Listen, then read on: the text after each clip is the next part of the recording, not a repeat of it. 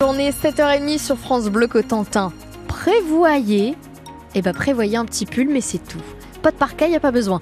Le temps est calme aujourd'hui, retour de ce temps beaucoup plus calme avec des éclaircies même ce matin qui ne vont pas résister bien longtemps aux nuages en fin de matinée et ce sera plus couvert dans l'après-midi. Le vent est faible, pas de pluie prévue par Météo France et des températures, je le disais, un peu plus fraîches, d'où le pull ce matin si vous sortez.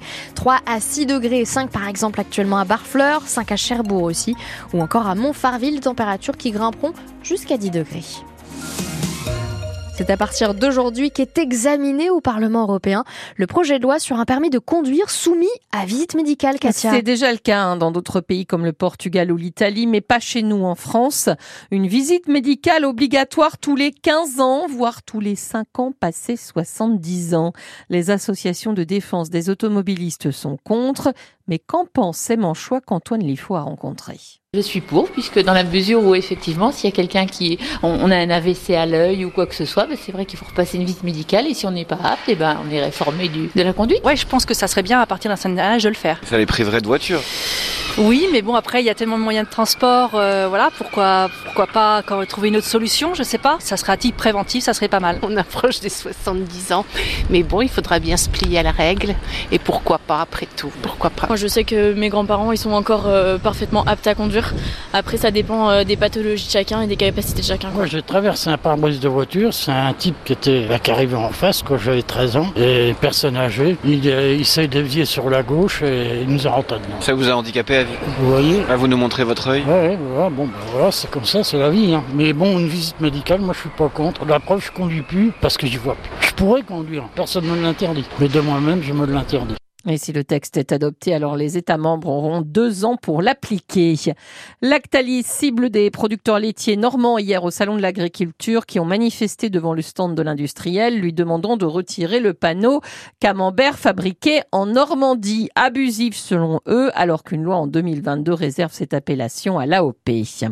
La préfecture qui doit désormais recenser, comme toutes les autres en France, les exploitations agricoles les plus en difficulté. À partir du 1er juillet, l'État pourrait se porter garant de prêts à hauteur de 2 milliards d'euros. Le ministre de l'Agriculture, Marc Fesneau, et celui de l'Économie, Bruno Le Maire, doivent se réunir ce midi.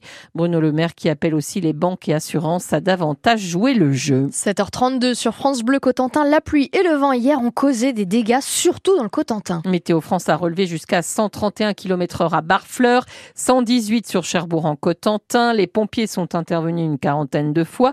La toiture du centre aquatique des Cœurs de Ville a même été endommagé. C'est donc fermé hein, jusqu'à nouvel ordre.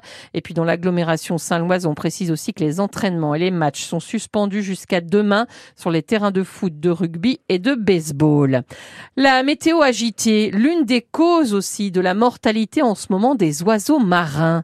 De la Vendée à la Manche en passant par la Bretagne, on ne compte plus les cadavres sur le littoral ces dernières semaines. C'est selon l'association Sea Shepherd. Écoutez sa présidente en France, Lamia C'est déjà arrivé, mais euh, là, on est vraiment euh, sur des chiffres qui sont très élevés et ça ne s'arrange pas. Tous ceux qu'on récupère qui sont encore vivants euh, sont en état d'hypothermie, sont très en dessous de leur poids normal, ils sont épuisés. Ceux qu'on récupère à temps, si vous voulez, à un stade assez précoce, on arrive à les remettre en état et ils se remettent assez bien d'ailleurs. Donc ce qui permet aussi d'écarter la piste euh, virale euh, de grippe aviaire. Par contre, le problème c'est que souvent quand ils arrivent à la côte, ils sont déjà dans un état euh, tellement affaibli que s'ils sont pas récupérés tout de suite, c'est trop tard. Est-ce qu'on a une idée de la cause? Parce qu'on sait que la météo a été très très agitée ces dernières semaines. Oui, elle a été très agitée, mais on a eu des épisodes météo qui étaient encore plus tumultueux et on n'avait pas une hécatombe de cet ordre-là. Donc ce qui est sûr, c'est que les coups de vent n'aident pas forcément. Par contre, ça ne peut pas expliquer à eux seuls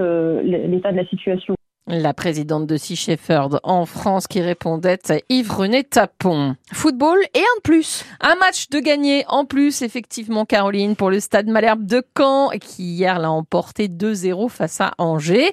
C'est le sixième match de suite à la maison sans prendre de but. Alors bravo au Canet. Angers deuxième du classement de Ligue 2 et Caen est sixième.